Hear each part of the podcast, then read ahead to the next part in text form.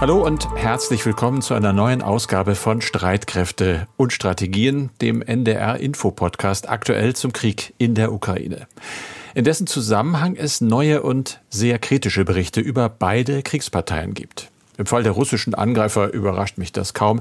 Es sind ja eben Angreifer und nach allem, was wir wissen, verantwortlich für sehr viele schreckliche Kriegsverbrechen. Erstaunlich ist dabei doch eins, nämlich die Tatsache, dass die Kritik von innen kommt ein ehemaliger russischer Fallschirmjäger stellt sich gegen seine Truppe, auch gegen die russische Führung und das öffentlich. Der Mann, über den unter anderem der britische Guardian berichtet, heißt laut Guardian Pavel Filatjew und er berichtet in einem Social-Media-Portal auf 141 Seiten von seinem Einsatz in der Ukraine. Wie sein Regiment von der Krim auf das ukrainische Festland geschickt wurde, dann in Cherson einmarschierte, den Hafen eroberte und später in der Nähe von Mikolajew über einen Monat lang unter schweren ukrainischen Artilleriebeschuss geriet, wie er selbst verwundet und dann schließlich aus der Kampfzone gebracht worden ist. Sein Bericht, das ist eine einzige Klage über die miserablen Verhältnisse innerhalb der russischen Armee und es ist auch eine Anklage gegen die verantwortlichen Offiziere und Politiker. Da wollte und da konnte er nicht mehr mitmachen. Ich kann unsere Armee nicht nach Hause bringen, aber ich kann meine Erfahrungen und meine Gedanken über die Teilnahme an diesem Krieg teilen und Mitbürger ermutigen, sich um ihr Land zu kümmern, das so viele eigene Probleme zu bewältigen hat. Es ist eine Art Teufelskreis, an dem wir alle schuld sind, aber wir müssen die richtigen Schlussfolgerungen ziehen und unsere Fehler korrigieren. Wo ist die Weite der russischen Seele? Wohin sind unsere hohen Werte und unsere Spiritualität verschwunden? Es ändert vielleicht nichts, aber ich weigere mich an diesem Wahnsinn teilzunehmen. Aus ethischer Sicht wäre es einfacher, wenn die Ukraine uns angreifen würde, aber die Wahrheit ist, dass wir in die Ukraine einmarschiert sind und die Ukrainer uns nicht eingeladen haben. Der Mann, der Autor dieser Zeilen, den der Guardian anhand vorgelegter Dokumente und Fotos für glaubwürdig hält, hat Russland inzwischen verlassen. Und zwar aus Angst vor Anklage, Urteil und Gefängnis. Das sollte für ukrainische Journalisten eigentlich kein Thema sein. Sie arbeiten für die als unabhängig geltende junge Online-Zeitung Kiew Independent und berichten jetzt über schlimme Zustände in Teilen der internationalen Legion, in der eben Ausländer auf Seiten der Ukraine gegen die russischen Angreifer kämpfen. Darum geht es in diesem Podcast. Wie auch um den Besuch von UN-Generalsekretär Guterres in der Ukraine und in einem Schwerpunkt um Veränderungen für die deutsche Marine im Ostseeraum nach dem geplanten NATO-Beitritt von Schweden und Finnland. Ich spreche darüber mit Andreas Flocken, dem sicherheitspolitischen Experten bei NDR Info. Mein Name ist Carsten Schmiester. Ich arbeite in der Aktuellredaktion. Heute ist Freitag, der 19. August und das Gespräch zeichnen wir auf um 16 Uhr. Andreas, und wir gucken auf die Krim, denn dort wird es nicht ruhig. Richtig, es hat erneut Vorfälle gegeben. Es gibt Berichte über mehrere Explosionen auf der Halbinsel. Nach russischen Angaben ist über dem Luftwaffenstützpunkt Belbak im Westen der Krim in der Nähe von Sevastopol eine Drohne abgeschossen worden. Der Gouverneur der Stadt rief die Einwohner auf, Ruhe zu bewahren und den Informationen der Behörden zu vertrauen. Rund 260 Kilometer von Sevastopol entfernt an der Ostseite der Halbinsel Krim hat es dann einen weiteren Vorfall gegeben, und zwar bei der Stadt Kertsch in der Nähe der strategisch wichtigen Krimbrücke. Ein russischer Offizieller teilte mit, die Luftverteidigung habe ein Ziel über Kertsch abgeschossen. Es soll sich hier ebenfalls um eine Drohne gehandelt haben. Offen ist, ob es sich jeweils um eine Aufklärungsdrohne oder um eine bewaffnete Drohne gehandelt hat. Ergänzen wollen wir aber auch noch im Westen Russlands, im Gebiet Belgorod, rund fünf Kilometer von der ukrainischen Grenze entfernt, ist ein russisches Munitionsdepot in Flammen aufgegangen. Niemand sei verletzt worden, teilten die Behörden mit. Nach der Ursache werde nun geforscht. Zu all diesen Vorfällen gab es von ukrainischer Seite keine Stellungnahme, muss man dazu sagen. Das kennen wir ja auch schon. Aber wir haben schon den Eindruck, glaube ich, dass die Zwischenfälle vor allem auf der Krim sich häufen.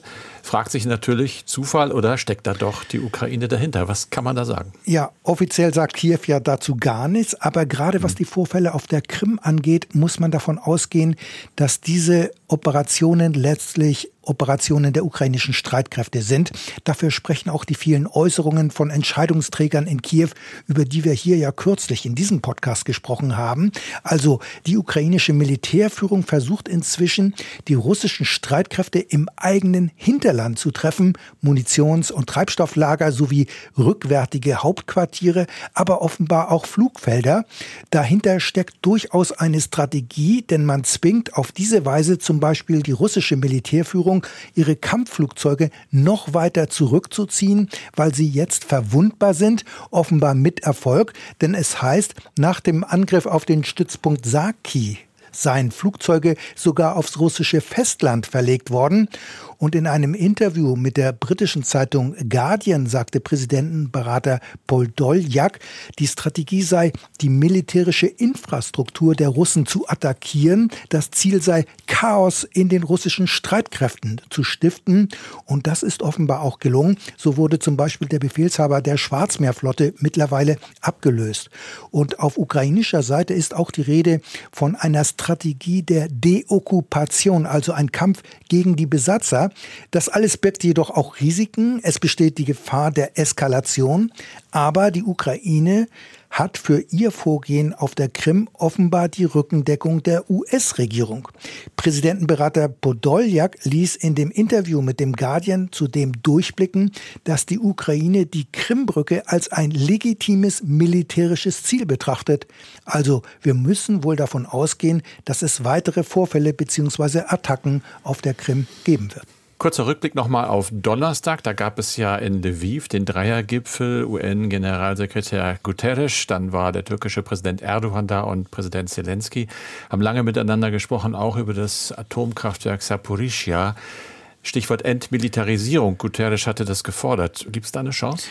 Ich glaube nicht. Es gibt ja weiterhin Berichte, in unmittelbarer Nähe des Atomkraftwerks ähm, komme es immer wieder zu Artilleriebeschuss. Und man sollte vielleicht noch erwähnen, das AKW am Dnjepr liegt ja circa 200 Kilometer flussaufwärts von der Stadt Cherson. Und die Sorge geht nun um, dass Radioaktivität freigesetzt werden könnte und es zu einer nuklearen Katastrophe durchaus kommen könnte. Daher wird ja auch schon seit langem eine Entmilitarisierung des AKW gefordert auch von dem UN-Generalsekretär, der zurzeit ja in der Ukraine ist. Moskau aber lehnt das ab. Fakt ist, dass das AKW bereits seit Monaten von russischen Truppen kontrolliert wird. Die Bedienungsmannschaften sind weiter Ukrainer. Die russischen Truppen lagern auf dem Gelände auch Ausrüstung und Munition und russische Truppen haben wiederholt von dem AKW-Gelände beziehungsweise aus unmittelbarer Nähe die dem Dnjepr gegenüberliegenden Städte und Ortschaften beschossen geschossen. So ist es jedenfalls immer wieder von ukrainischer Seite zu hören. Und die Russen missbrauchten damit das AKW quasi als Schutzschild für die eigenen Truppen, weil sie dort von der ukrainischen Seite praktisch nicht ernsthaft angegriffen werden könnten, denn es bestünde ja die Gefahr, auch das AKW zu treffen. Allerdings behauptet Moskau seinerseits, die Ukrainer würden das AKW-Gelände unter Beschuss nehmen. Diese gegenseitigen Vorwürfe gibt es ja bereits seit Tagen aus Moskau, aber auch aus Kiew ist zudem zu hören, man erwarte von der Gegenseite im Zusammenhang mit dem AKW Provokationen, von geplanten Sabotageaktionen ist die Rede und Hintergrund ist der gegenwärtige Ukraine-Besuch des UN-Generalsekretärs. Also das sind alles sehr bedrohliche Töne und in welchem Zustand sich das Atomkraftwerk selbst befindet, das ist weiterhin offen. Es heißt von ukrainischer Seite, dass die Bedienungsmannschaften von den russischen Besatzern drangsaliert würden und die internationale Atomenergiebehörde bemüht sich ja schon seit Wochen vergeblich, das Atomkraftwerk zu inspizieren. Russland ist dazu zwar inzwischen grundsätzlich bereit, allerdings besteht Kiew darauf, dass die Inspektoren von der ukrainischen Seite her einreisen müssten, was wiederum Moskau ablehnt. Ob der UN-Generalsekretär hier eine Annäherung der verhärteten Fronten erreichen konnte, das ist offen. Es sieht in meinen Augen eher nicht danach aus. Also das Tauziehen geht weiter. Carsten, wir bleiben aber noch kurz bei der Mission des UN-Generalsekretärs. Antonio Guterres ist nämlich am Freitag in die Hafenstadt Odessa am Schwarzen Meer weitergereist. Das ist er und da ging es um ja das Getreide natürlich. Das ist ja der Deal, den er mit Erdogan und Moskau verhandelt hat, dass ukrainisches Getreide wieder ausgeführt werden kann. Die Frage, die sich stellt, wie sieht das eigentlich aus im Moment? Funktioniert das? Und das ist dann doch tatsächlich mal in Anführungsstrichen eine etwas bessere bis gute Nachricht. Nach türkischen Angaben, ich habe das mal recherchiert, sind bereits 43 Schiffe in See gestochen. 25 davon haben danach die Ukraine verlassen. 18 sind auf dem Weg in ukrainische Häfen. Das hat das Verteidigungsministerium in Ankara mitgeteilt. Wir reden jetzt über gut 600.000 Tonnen Getreide, die damit bewegt werden oder demnächst bewegt werden sollen. Nur noch mal zur Dimension. Insgesamt äh, haben wir ja auch schon öfter darüber geredet, vermutet man, dass etwa 20 Millionen Tonnen Getreideerzeugnisse in der Ukraine lagern. Das heißt, es ist ein Anfang, aber natürlich ist das große Problem noch nicht wirklich gelöst. Ja, aber immerhin ein ganz kleines Hoffnungszeichen, ja. das muss man so sehen. Absolut. Carsten, du hast anfangs ja den Fall des ehemaligen russischen Fallschirmjägers erwähnt, der jetzt öffentlich die Zustände in den russischen Streitkräften anprangert, ihre Verbrechen mhm. und auch das Verhalten der Moskauer Führung. Aber es gibt auch Kritik an den ukrainischen Truppen, genauer an der internationalen Legion, in der Ausländer freiwillig für die Ukraine kämpfen. Die Zustände dort hat die Online-Zeitung Kiew Independent in einem langen und detailreichen Bericht öffentlich gemacht. Was haben denn die Reporter genau recherchiert? Dass es da eben erhebliche Missstände gibt. Und das haben sie sich natürlich nicht ausgedacht, sondern sie, das ist am Anfang der Geschichte gleich aufgelistet, berufen sich auf Interviews mit Legionären. Viele von denen haben diese Einheit inzwischen wieder verlassen. Es geht um schriftliche Aussagen von mehr als einem Dutzend ehemaliger, aber auch immer noch dienender Mitglieder dieser Legion. 78 Seiten ist der Bericht dick. Vielleicht erstmal zum Hintergrund. Über diese Legion haben wir öfter gesprochen. Allzu viel ist nicht bekannt. Es ist auch widersprüchliches zu hören. Laut Kiew Independent besteht sie aus zwei unterschiedlichen Flügeln. Der eine wird kontrolliert von den Bodentruppen der Ukraine, der andere von ja, der Geheimdienstdirektion des Verteidigungsministeriums. Um diesen Flügel geht es. Es sind etwa, so berichtet es die Zeitung, 500 Leute dort in diesem Flügel tätig für die Ukraine. Das mache ein Drittel der Legion aus. Auch das ist interessant. Jetzt haben wir mal eine Zahl man würde sagen, 1500 wäre die Gesamtstärke. Ich habe bislang viel größere Zahlen gehört. Bis zu 20.000 werden da diskutiert. Möglicherweise sind es gar nicht so viel.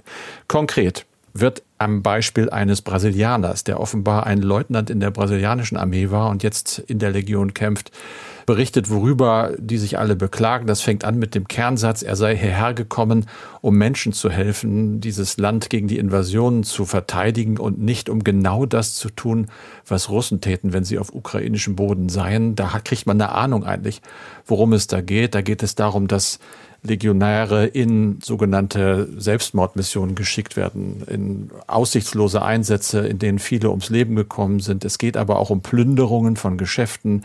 Es geht um äh, sexuelle Belästigung, zum Beispiel weiblicher Sanitäter. Es geht auch um Antisemitismus.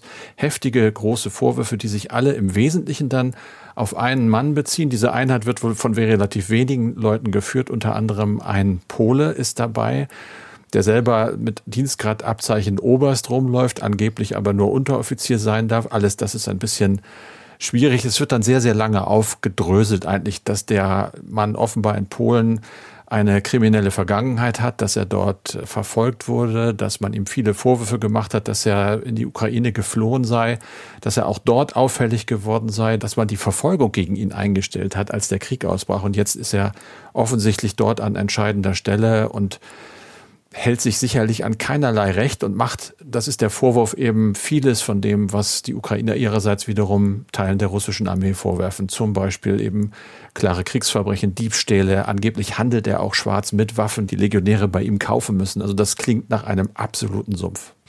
Wenn ich das richtig verstanden habe, dann haben ja die Betroffenen sich zuerst an die militärischen Vorgesetzten gewandt, sogar an das Verteidigungsministerium und noch höher. Mhm. Wie hat denn die ukrainische Führung auf diese Beschwerden und Eingaben der Betroffenen reagiert? Nicht zufriedenstellend aus Sicht der Beschwerdeträger. Das schreibt Kiew Independent. Die hätten sich am Ende dann eben an dieses Online-Medium gewandt, weil sie die Hoffnung verloren hätten, dass ihre Berichte irgendeine eine Konsequenz hätten. Sie sind sicherlich gelesen worden. Bis hin, äh, so wird geschrieben, ins engere Umfeld von Präsident Zelensky. Ansonsten wird aber auch darauf hingewiesen, dass es gegen diesen polnischen ja, Kommandeur, muss man sagen, äh, aber auch schon zwischendurch wieder Ermittlungen gegeben haben soll. Er sei mehrfach verhört worden, nur eben bislang ohne Konsequenzen. Und das führt wohl innerhalb der Truppe zu großer Frustration. Und das hat auch laut Kiew Independent dazu geführt, dass viele gegangen sind, dass sie einfach gesagt haben, unter diesen Bedingungen kämpfe ich nicht für die Ukraine. Die beschriebenen Zustände sind ja wirklich haarsträubend. Wie mhm. seriös und glaubwürdig ist denn die Online-Zeitung Kiew Independent? Das ist natürlich ein bisschen schwierig zu beurteilen von hier aus, wie seriös ist die Zeitung. Generell muss man sagen, Pressefreiheit ist ein großes Problem in der Ukraine. Reporter ohne Grenzen haben das Land auf Platz 106 mal gestellt. Das ist äh, gar nicht mehr so weit weg von Russland, Platz 155, bezieht sich aber vor allem wohl auf Fernsehen. Das ist dort nicht besonders frei, so ist zumindest die Kritik. Diese Zeitung selber wird allgemein auch in internationaler Presse eigentlich als Ausnahme gelobt und äh, als relativ frei bezeichnet, berichtet tatsächlich über den Krieg auch kritisch. Es gibt äh, zum Beispiel Berichte über einen Richter, der unter Korruptionsverdacht steht, oder Zelensky-Vertraute mit zweifelhaftem Ruf. Also da stechen die schon ins Wespennest. Dieses Medium selber ist sehr, sehr jung. Es ist noch kein Jahr alt. Es ist englischsprachig. Und dann ein entscheidender Punkt, der mir eben auffiel, ganz untypisch für die Ukraine. Es ist nicht von einem Geldgeber abhängig, sondern Stichwort Crowdfunding. Es wird von der Leserschaft finanziert. Das heißt, das spricht dafür, dass diese Zeitung als eher unabhängig und als seriös zu bewerten ist. Sonst hätte ich diese Geschichte jetzt hier auch nicht nacherzählt. Ja, von den Zuständen in der internationalen Legion nun zu einem anderen Thema. Wir wollen jetzt mal auf den eingeleiteten NATO-Beitritt von Schweden und Finnland schauen. Alle 30 Parlamente der NATO-Mitglieder müssen ja zustimmen. Mehr als 20 Staaten haben bereits ratifiziert, wie dieser Prozess heißt. Was wird sich durch den Beitritt von Stockholm und Helsinki vor allem in der Ostsee ändern? Dieser Frage ist unser Kollege Christian Wolf mal nachgegangen, Carsten. Ja, das hat er gemacht und es ist natürlich schon interessant zu klären, was dieser Beitritt ganz konkret für die deutsche Marine bedeutet. Vor diesem Hintergrund hat Christian unter anderem mit Julian Pawlak gesprochen. Der ist Marineexperte beim German Institute for Defense and Strategic Studies, kurz GIDS. Das ist der Think Tank der Bundeswehr in Hamburg. Und für Pawlak ist klar, vor allem die Verteidigungsplanung der NATO, die wird sich aus seiner Sicht in der Ostseeregion verändern. Die Frage ist natürlich, in welchem Umfang, denn Finnland und vor allem Schweden haben ja bereits bisher sehr intensiv mit der deutschen Marine in der Ostsee kooperiert, auch ohne NATO-Mitgliedschaft. Ja, das ist so. Und insbesondere mit den Schweden hat es in den vergangenen Jahren ja auch immer wieder gemeinsame Übungen, auch übrigens im NATO-Rahmen gegeben. Deswegen wird sich aus Sicht des Wissenschaftlers zunächst einmal gar nicht allzu viel für die deutsche Marine ändern, vorerst jedenfalls nicht. Allerdings ist es schon so, dass die deutsche Marine gerne eine NATO-Führungsrolle in der Ostsee übernehmen möchte. Ja, und darüber hatten wir ja hier in diesem Podcast im Zusammenhang mit dem NATO-Gipfel von Madrid im Juni schon einmal gesprochen. In der spanischen Hauptstadt hatte Bundeskanzler Scholz angeboten, dass Deutschland ein maritimes Regionalkommando für die Ostsee aufstellen könnte, und zwar in Rostock. Ja, das ist richtig. Und die Entscheidung gibt es womöglich frühestens Anfang kommenden Jahres, also relativ kurzfristig. Schon seit längerem will die deutsche Marine in der Region mehr Verantwortung übernehmen und hat deswegen ja vor Jahren schon die Baltic Maritime Coordination Function ins Leben gerufen. Das ist eine Konferenz, auf der die künftige NATO-Ausrichtung in der Ostsee besprochen wird. Unabhängig davon hat Julian Pawlak vom GIDS unserem Kollegen Christian Wolf aber auch gesagt, dass sowohl Schweden als auch Finnland ganz unabhängig von der Entscheidung von der deutschen Marine erwarten, dass sie sich stärker als bisher in der Region engagiert. Im Zusammenhang mit einer NATO-Mitgliedschaft von Schweden und Finnland ist ja auch oft von einer Arbeitsteilung in der Ostsee die Rede. Wie kann man sich das konkret vorstellen? Etwa die Schweden kümmern sich vor allem um die U-Boot-Abwehr und die deutsche Marine vor allem um die Minenräumung. Gibt es da bereits Vorstellungen oder bleibt alles wie gehabt? Na, erstmal erstmal vieles noch offen und man kann sich doch einigermaßen schwer nur vorstellen, dass ein Land auf ganz bestimmte militärische Fähigkeiten komplett verzichten möchte. Allerdings muss man auch wissen, dass diese angehenden NATO-Mitglieder ihrerseits hoch spezialisiert sind. Da ist zum Beispiel die finnische Marine vor allem ja in der nördlichen Ostsee aktiv und auf Küstenverteidigung spezialisiert.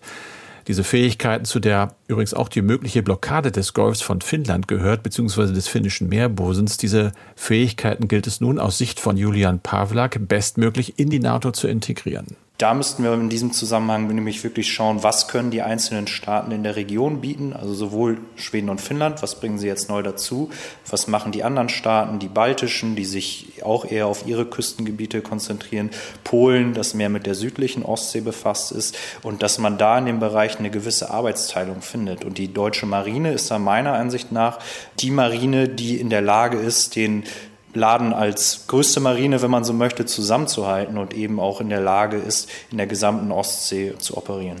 Die Erwartung ist aber wohl auch, dass mit den beiden künftigen NATO-Mitgliedern ebenfalls im Rüstungsbereich enger als bisher kooperiert wird. Ja, ganz bestimmt. Die könnte natürlich auch weiter verstärkt werden, wie Kooperation innerhalb der NATO geht. Das zeigen schon seit längerem Jahr übrigens Norwegen und Deutschland.